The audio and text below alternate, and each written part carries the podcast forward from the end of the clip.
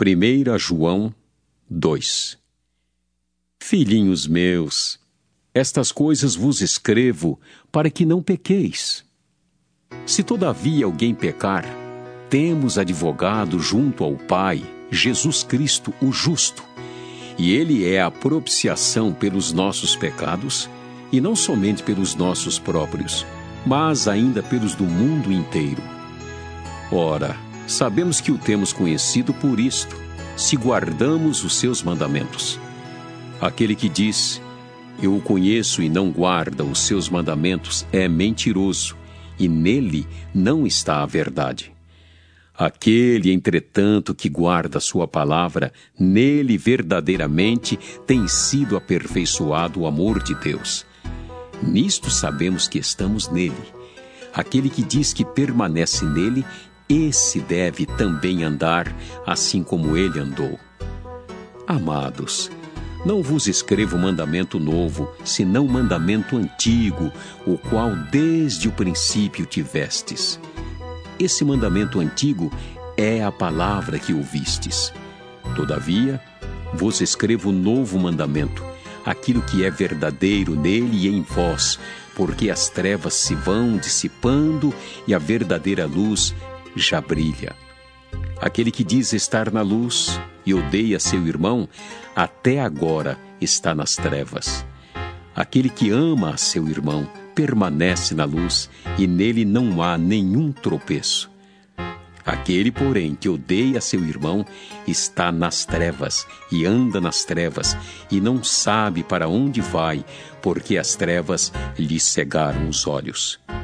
Filhinhos, eu vos escrevo porque os vossos pecados são perdoados por causa do seu nome. Pais, eu vos escrevo porque conheceis aquele que existe desde o princípio. Jovens, eu vos escrevo porque tendes vencido o maligno. Filhinhos, eu vos escrevi porque conheceis o Pai.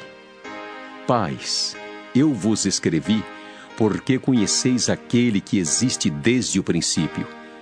Jovens, eu vos escrevi porque sois fortes, e a palavra de Deus permanece em vós, e tendes vencido o maligno.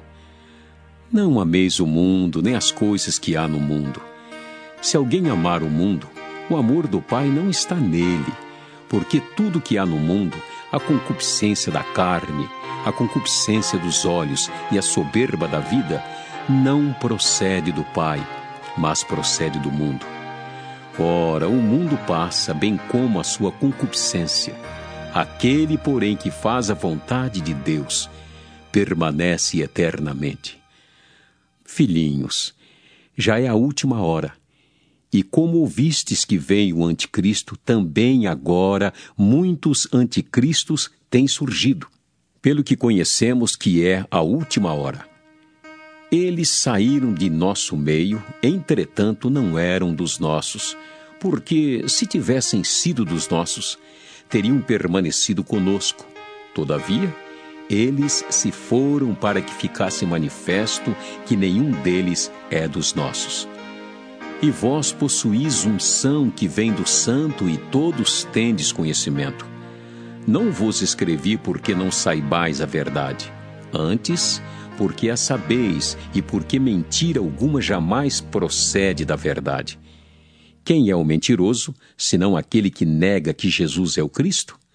Este é o anticristo, o que nega o Pai e o Filho. Todo aquele que nega o Filho, esse não tem o Pai.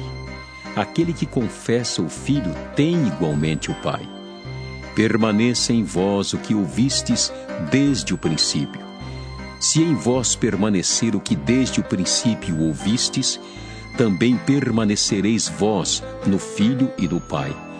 E esta é a promessa que ele mesmo nos fez, a vida eterna. Isto que vos acabo de escrever é acerca dos que vos procuram enganar. Quanto a vós outros, a unção que dele recebestes permanece em vós, e não tendes necessidade de que alguém vos ensine, mas, como a sua unção vos ensina a respeito de todas as coisas, e é verdadeira e não é falsa, permanecei nele, como também ela vos ensinou. Filhinhos, agora, pois, permanecei nele, para que quando ele se manifestar, tenhamos confiança e dele não nos afastemos envergonhados na sua vinda. Se sabeis que ele é justo, reconhecei também que todo aquele que pratica a justiça é nascido dele.